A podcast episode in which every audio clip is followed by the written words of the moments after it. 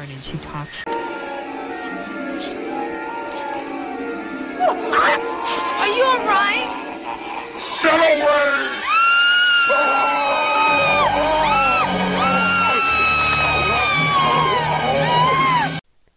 Regresamos con la tercera temporada de Niñas a Dormir. En esta ocasión fueron seleccionados cuentos de tres escritores, Adela Fernández, Armonía Somers y Leonora Carrington.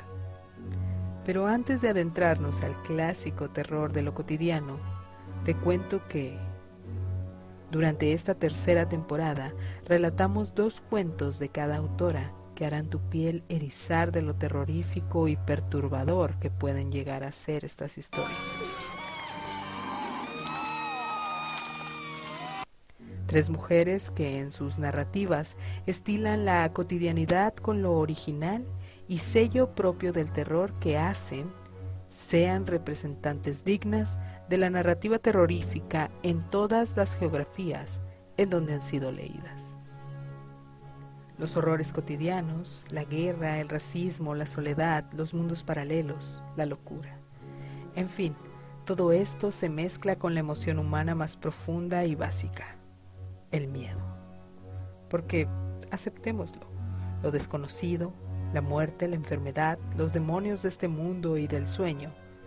Y en el centro de esas historias, inconfundible y desvergonzado, se encuentra el miedo. Mejor dicho, el terror, aquello concebido para provocar miedo.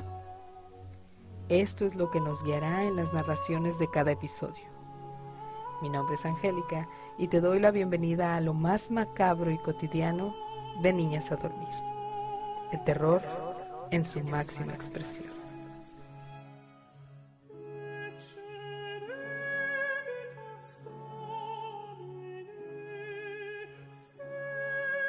¿Alguna vez te has preguntado cómo son las vacaciones en el descanso eterno de la muerte? ¿Cómo se divierte el esqueleto? Trataremos de responder esta pregunta en el siguiente cuento de Leonora Carrington, en Niñas a Dormir. Las vacaciones del esqueleto, de Leonora Carrington. El esqueleto era feliz como un loco al que le quitan la camisa de fuerza. Se sentía liberado, al poder caminar sin carne. Ya no le picaban los mosquitos. No tenía que ir a cortarse el pelo. No pasaba hambre, ni sed, ni frío, ni calor. Se hallaba muy lejos del lagarto del amor. Durante un tiempo lo había estado observando un profesor de química alemán pensando que podía convertirlo en un delicioso ersatz.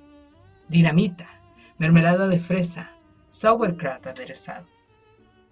El esqueleto supo burlarlo dejando caer un hueso de Zeppelin joven sobre el que saltó el profesor, entonando químicas alabanzas y cubriéndolo de besos.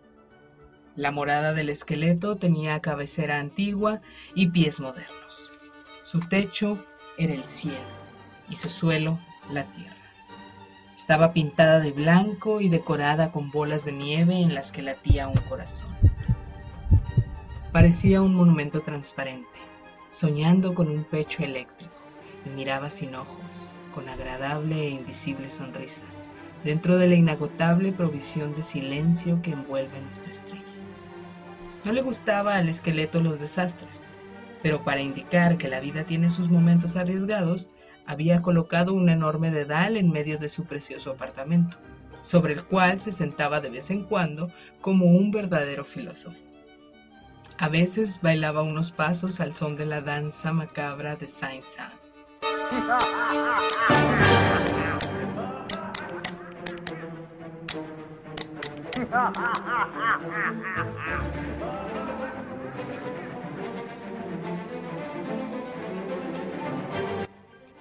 pero lo hacía con tal gracia, con tal inocencia, a la manera de las danzas nocturnas de los antiguos cementerios románticos, que nadie al verlo lo habría juzgado desagradable. Satisfecho, contempló la Vía Láctea, esa legión de huesos que rodea el planeta nuevo. Centellea, brilla, resplandece con toda su miriada de esqueletos diminutos que danzan, saltan, dan volteretas y cumplen con su deber acogen a los caídos en mil campos del honor. del honor de las hienas, de las víboras, de los cocodrilos, de los murciélagos, de los piojos, de los sapos, de las arañas, de las solitarias, de los escorpiones. Dan los primeros consejos, ayudan en sus primeros pasos a los recién fallecidos que se sienten desaventurados en su abandono como los que acaban de nacer. Nuestras repugnantes, eminentes cohortes, cohermanos, cohermanas, cotíos y cotías que huelen a jabalí y tienen la nariz encostrada de ostras secas.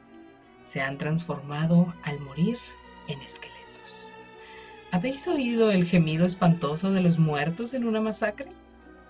Es la terrible desilusión de los recién nacidos a la muerte, que habían esperado y merecido eterno sueño y se descubren engañados, atrapados en una máquina imparable de sufrimiento y el esqueleto se levantaba cada mañana limpio como una hoja de afeitar. Adornaba sus huesos con hierbas, se cepillaba los dientes con tuétano de antepasados y se pintaba las uñas con rojo fan. Por la noche, a la hora del cóctel, iba al café de la esquina donde leía el diario de Nigromante, periódico predilecto de los cadáveres distinguidos. A menudo se divertía gastando bromas pesadas. Una vez fingió tener sed y pidió recado de escribir. Se vació el tintero entre las mandíbulas y el costillar. La tinta lo salpicó y manchó sus blancos huesos. En otra ocasión, entró en una tienda de objetos de broma y se compró un surtido de bromas parisienses, imitaciones de excrementos.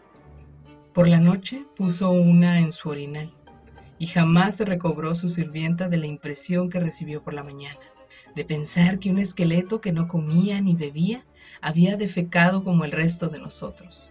Sucedió que un día el esqueleto trajo algunas avellanas que andaban por el monte con sus patitas, las cuales vomitaban ranas por la boca, los ojos, las orejas, la nariz y demás aberturas y agujeros. El esqueleto se asustó como el esqueleto que topa con un esqueleto en pleno día. Le había crecido rápidamente un detector de calabazas en la cabeza, con un lado diurno como un pan de pachuca y un lado nocturno como el huevo de colón. Y se fue, medio tranquilizado, a ver a una pitonisa.